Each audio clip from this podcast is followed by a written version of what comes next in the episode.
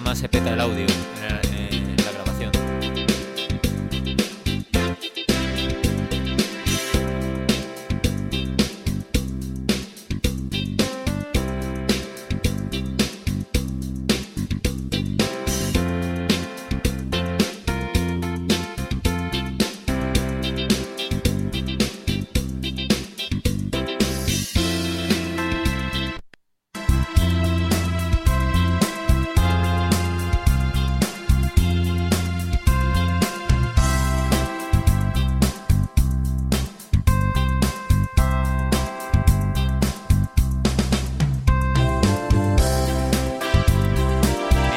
he puesto el que era así karaoke, que me dijiste luego después sin tarde.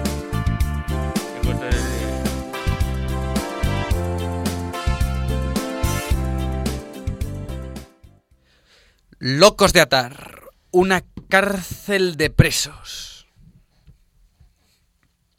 En Locos de Atar, nuestra sección para divagar, pensar, hacer lo que no hace nadie, básicamente. Y hoy comenzamos con nuestra tertulia, más que tertulia, sino que una forma de atacar a mis colaboradores, putearlos un poco, porque eh, esto va sin premeditación ni alevosía, pero yo lo he premeditado, ellos no. Eh, con lo cual yo les hago unas preguntas, yo reflexiono, yo pregunto, aquí se putea, yo puteo y punto.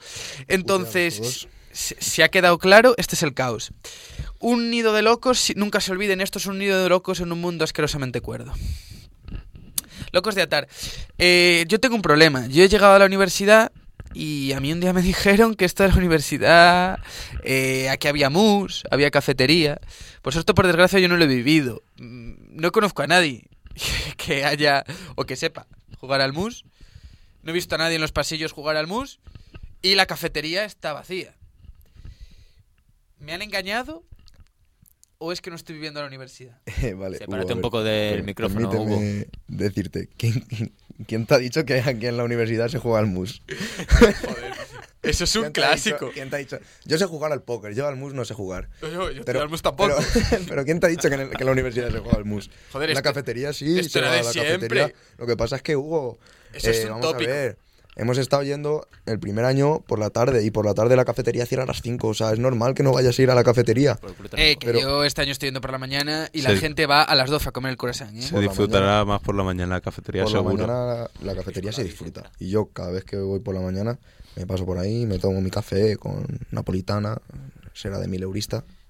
Pero claro, a las 9 de la noche que sale gente como Borja, un compañero mío de clase, pues complicado lo tiene para, para tomarse algo en la cafetería, la verdad.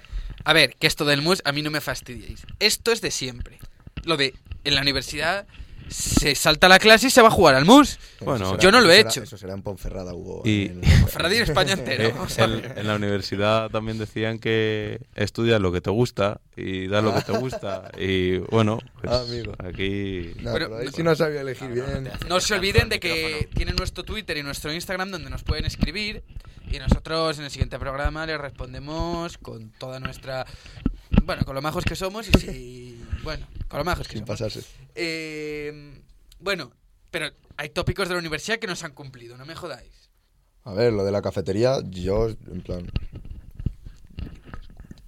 Yo sí que lo estoy. Dentro de lo posible, sí que se está cumpliendo. No, no en la cafetería, pero cada vez que se puede, nos vamos a tomar algo por ahí. Después de clase, es algo. Es algo que, que no se puede perder, pero lo del MUR, ya te digo, yo no lo voy a escuchar en la vida. Pero tampoco jugamos al póker. Yo, si quieres echar un- una timbita un día al póker, estoy disponible. Bueno, chavales, nosotros no incitamos al juego, ¿vale? No, Nada. con responsabilidad. Bueno, eh, tenía que contar una cosa que me pasó ahora recientemente. Mi vida es película, ya lo sé. Eh, de poco para acá yo vivo en una colmena, ¿vale? Yo vivo en una colmena donde cada uno hay una abeja madre, que es la directora de mi residencia, y luego estamos las abejas que vivimos por allí, cada uno en su cubículo y bueno, sobreviviendo. Pero de poco para acá, los sábados, no lo que pasa, que es como aquí no hay quien viva en Reducto Galo. Es decir, la gente a las 8 de la noche abre la puerta de su habitación y se empieza a oír. ¿Tienes pan? Y la otra, no, solo de hamburguesa. ¿Y tú? ¿Tienes hamburguesa?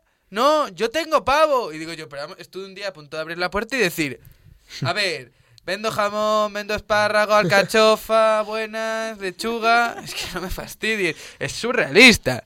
Es decir, cada vez eso se está convirtiendo en un nido de locos.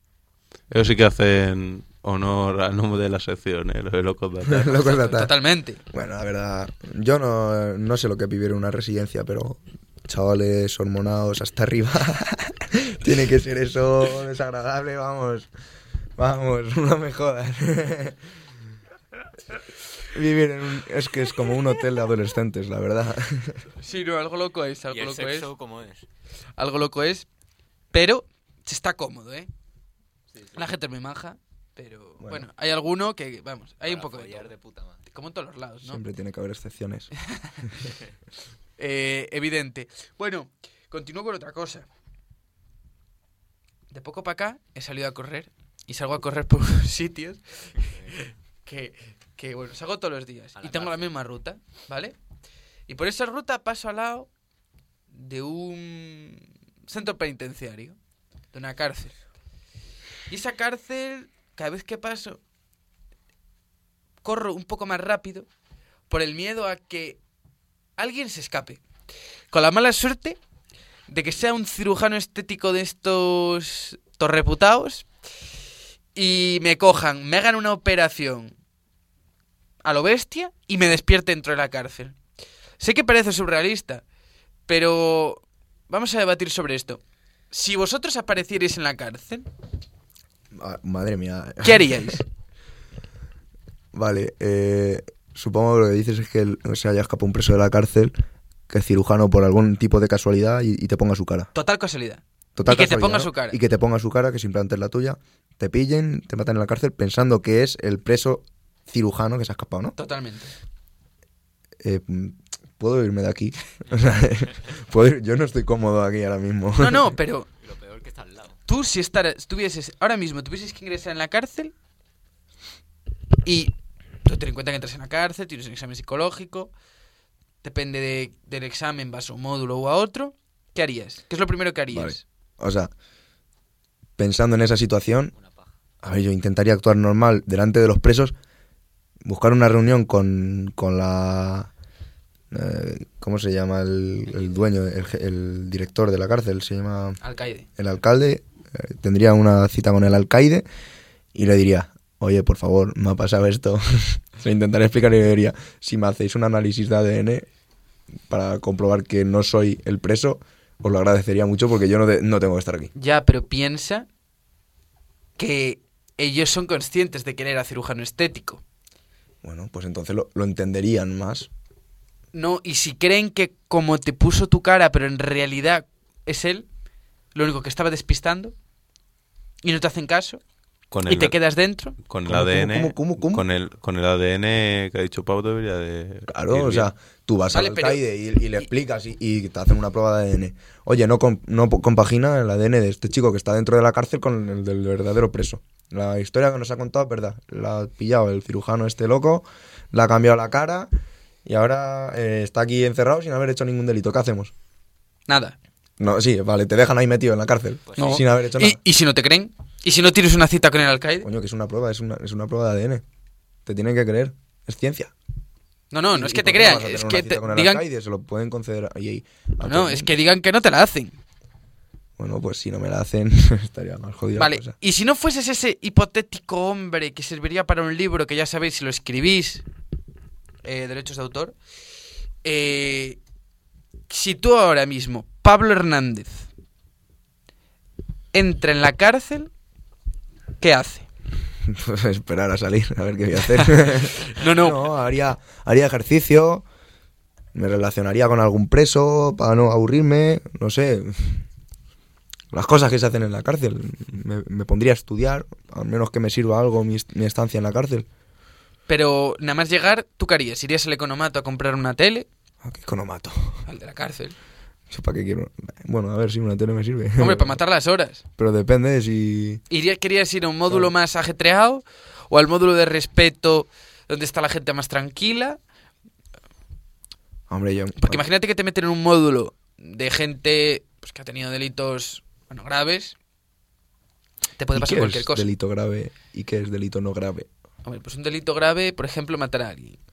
Vale, y sí, vale. Pues eh, módulo de presos peligrosos. No, de presos Porque- normales. Porque matar a alguien es un delito peligroso. Un preso por corrupción Bueno, no es un peligro. pero es módulo pero- de respeto.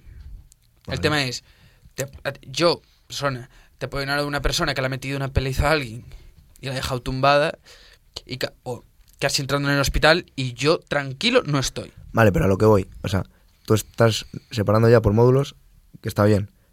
Pero ya no entra la palabra grave. O sea, un tío que ha robado no sé cuántos millones del Estado comparado contra un tío que ha matado. El tío que ha matado es más peligroso. Pero el corrupto, eh, el, cor- el corrupto se tiene que pudrir ahí. Si es un delito grave también. También es pero un el tema grave. es, tú estarías más tranquilo. Estaría más tranquilo en el corrupto.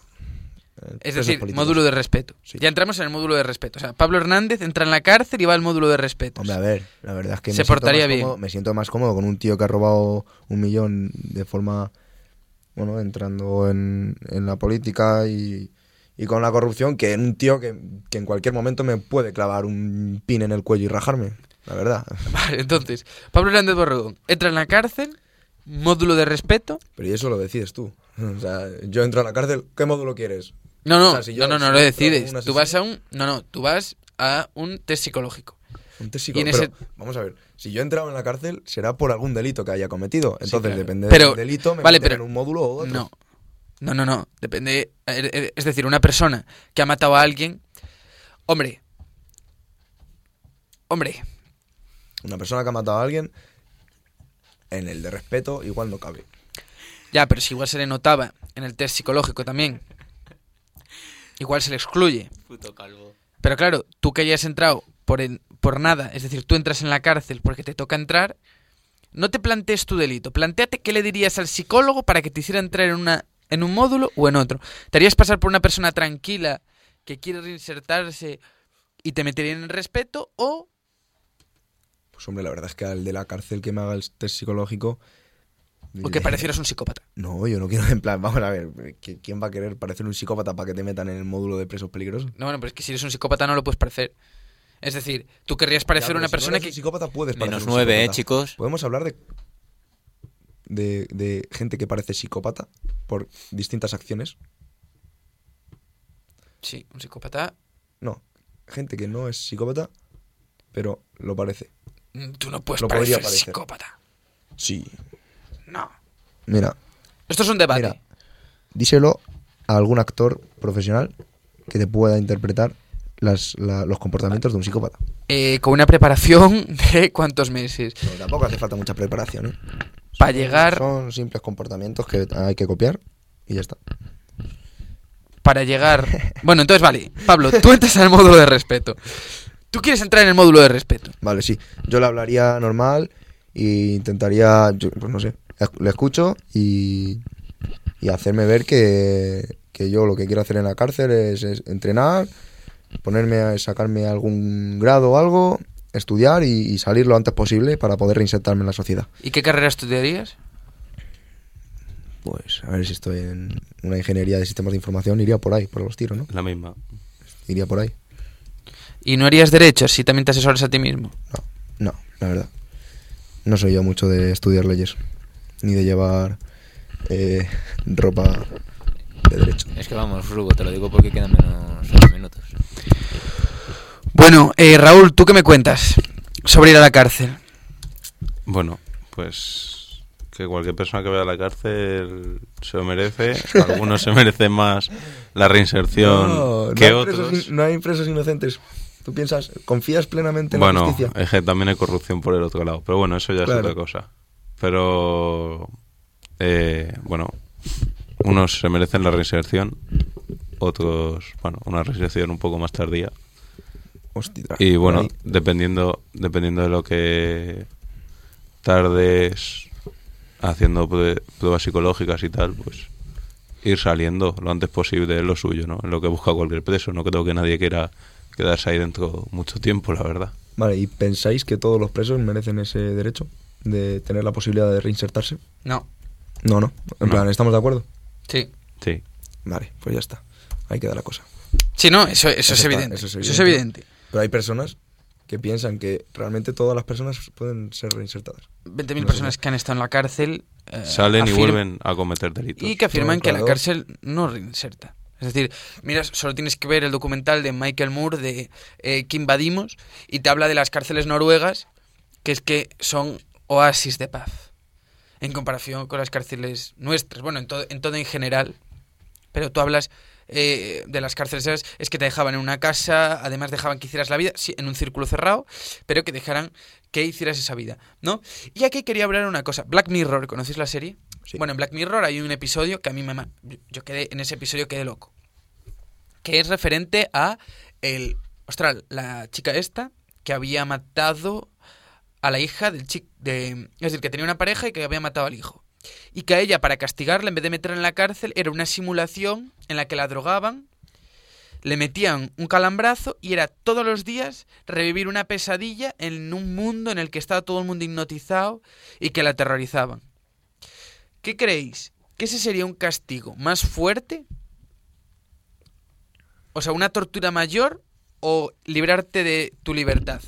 Sino hacerte pagar eso todos los días de tu vida. Porque era todos los días siempre lo mismo de me duermo, me despierto, no sé qué pasa, me aterroriza, me vuelvo a dormir.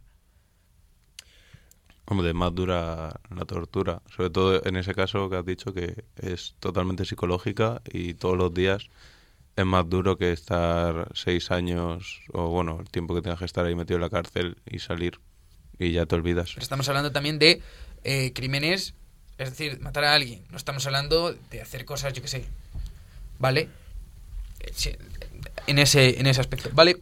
Eh, bueno, eh, nos vamos a otro tema. ¿Qué opináis del superhombre? Dejo la pregunta y, y luego me expando. Es decir, ¿qué opináis del superhombre? Ese hombre de estoico, por así decirlo. ¿Qué opináis del hombre Ah, estoico? Luego desarrollo. Luego desarrollo. Mm, Bueno, a ver, cada cual haga con su vida lo que quiera, sus hábitos, pues lo, decide cada uno, ¿no? Pero bueno, yo creo que el estoicismo, la vida se basa en, en no estar todo el rato en una regla, aunque hay personas que lo necesitan. Pero bueno, yo para mí no lo aplicaría a mi vida.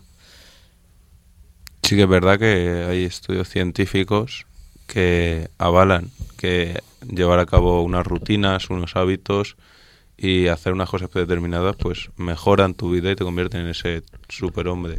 Estamos hablando de hábitos por levantarte, por ejemplo, imagínate, ¿eh? levantarte a las 5 de la mañana, hacer ejercicio todos los días, leer 120 páginas, es decir, tener una rutina y no salirte en nada de ella, es decir, tener un guion y en ningún momento irte, es decir, siempre seguir la misma rutina. A ver, tener un guion muy estricto pues mm, en algún momento tampoco está bien todo el rato estar metido en una rutina porque al final tiene que cansar. Pero bueno, sí que si puedes aplicar durante la mayoría de días unos hábitos, una rutina sana que te aporte en la vida, pues oye, mejor que ir todos los días a lo loco, sin un guion, durmiendo más, durmiendo menos. Unos días vas al gimnasio, otros no.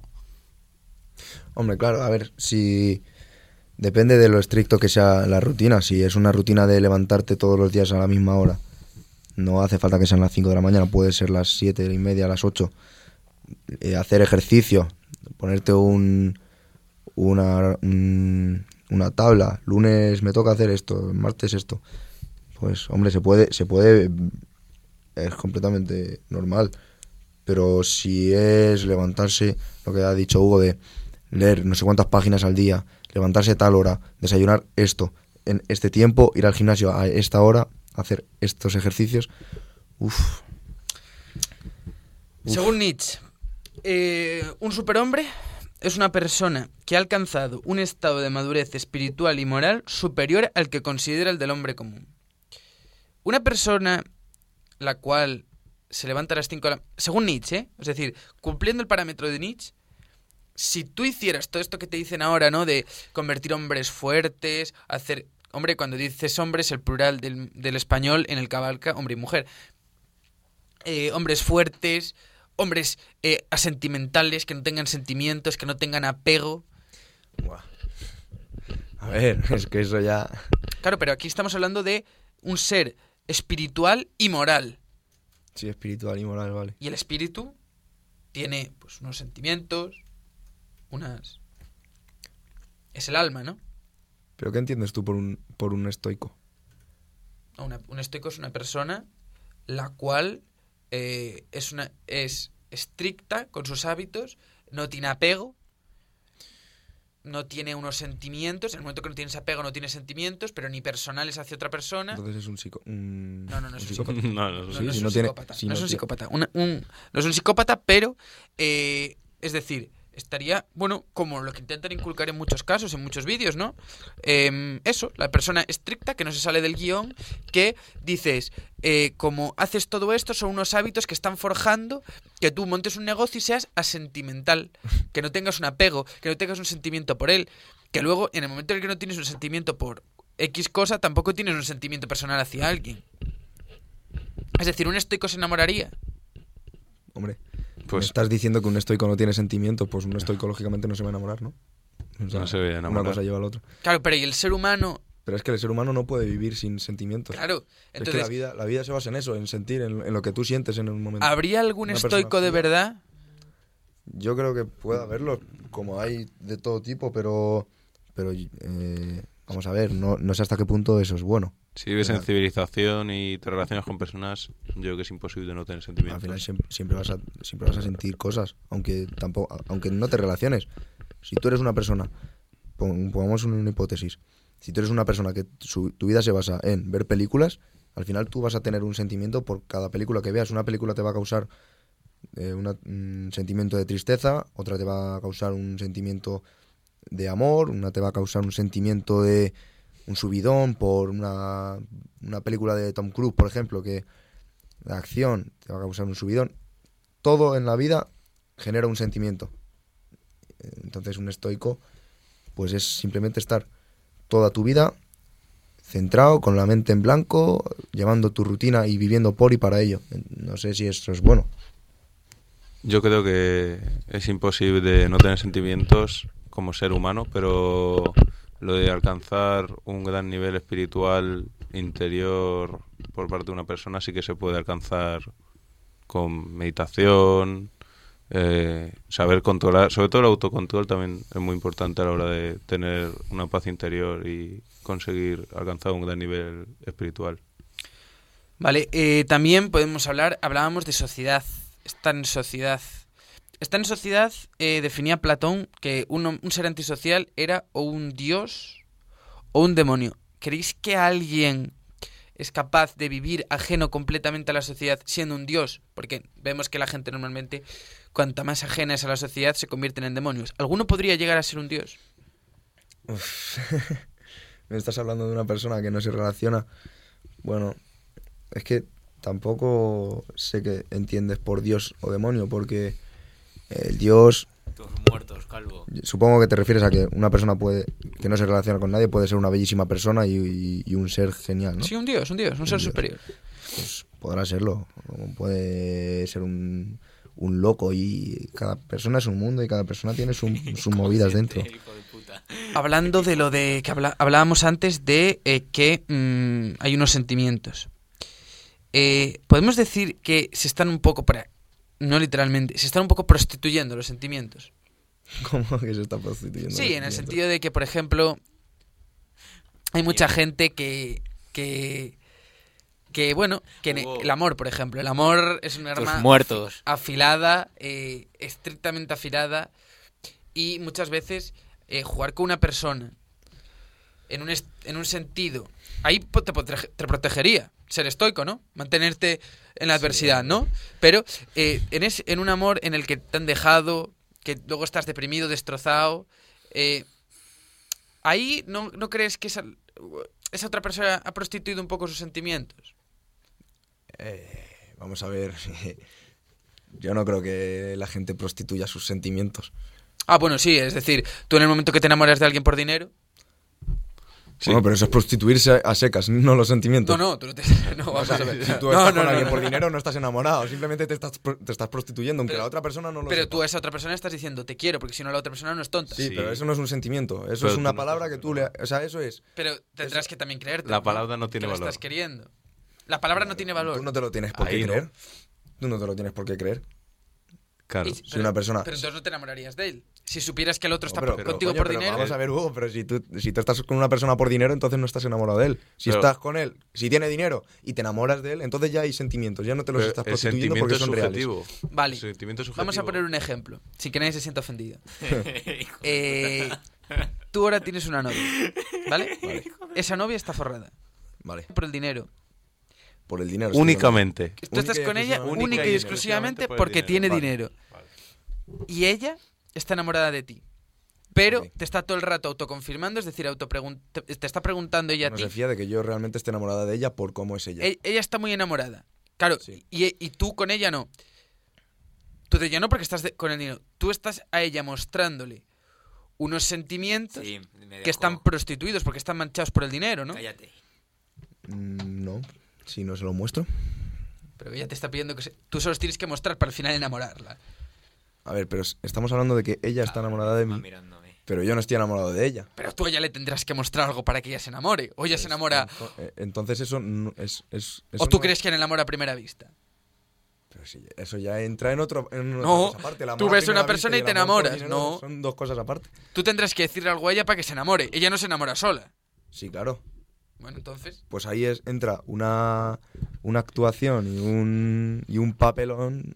hostia. Ya, bueno, entra un papelón entonces- que me, que me he entonces- plantado esta- para enamorar a una chica que está forrada y ya está. No hay, no hay Pero- ningún tipo de prostitución de sentimientos. Porque Sí, esos sentimientos son mentira. Esos sentimientos son mentira, por lo tanto no estoy prostituyendo Bueno, llámalo- sentimientos por dinero. Porque Sí. los sentimientos míos no los estoy Si los, utilizando. los estás vendiendo, hombre, No claro. los estoy utilizando pero se los, realmente. se lo estás enseñando a ella.